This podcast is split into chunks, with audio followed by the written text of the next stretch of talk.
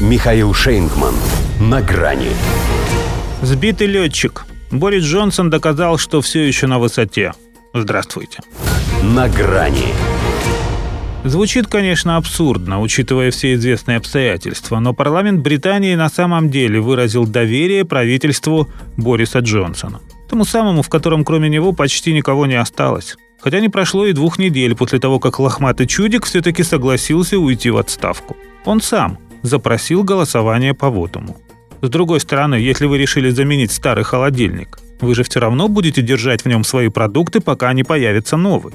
А консерваторы еще не определились, какой из вариантов самый отмороженный. Вот Боря, пользуясь их замешательством, и решил показать, что в отличие от претендентов на его место, раздирающих партию по предпочтениям, он все еще единственный, кто может ее консолидировать.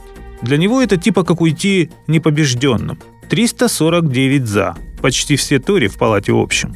Попробуй они поступить иначе, и добро пожаловать на досрочные выборы, на которых они в их нынешнем состоянии едва ли имели бы успех.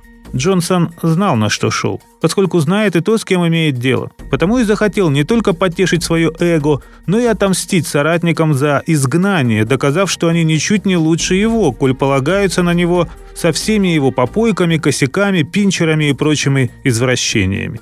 Это ничего не меняет. Просто он еще раз использовал служебное положение в личных целях. Для него это как закатить прощальную пирушку в роскошной резиденции британских премьеров Чейкерс, пропустив экстренное заседание правительственного комитета «Кобра», вызванное аномальной жарой. Или как махнуть серебряным им всем крылом, показав, что он по-прежнему на высоте. Как раз накануне голосования выложил видосик с места второго пилота на истребителе Eurofighting Typhoon во время дозаправки в полете. Уникальный случай. И не только потому, что прежде он в воздухе лишь переобувался. О полете над гнездом кукушки слышали многие, а тут впервые в небо подалось само гнездо, которое, правда, из-под шлема не видно. Зато видно, что вопреки жалобам народонаселения на перебои с горючкой, лично у него с этим никаких проблем нет. Примерно так же на камеру он уплетал за обе щеки чип and fish, демонстрируя британцам, что с едой у них все в порядке. Теперь у них чип and фишечные массово закрываются.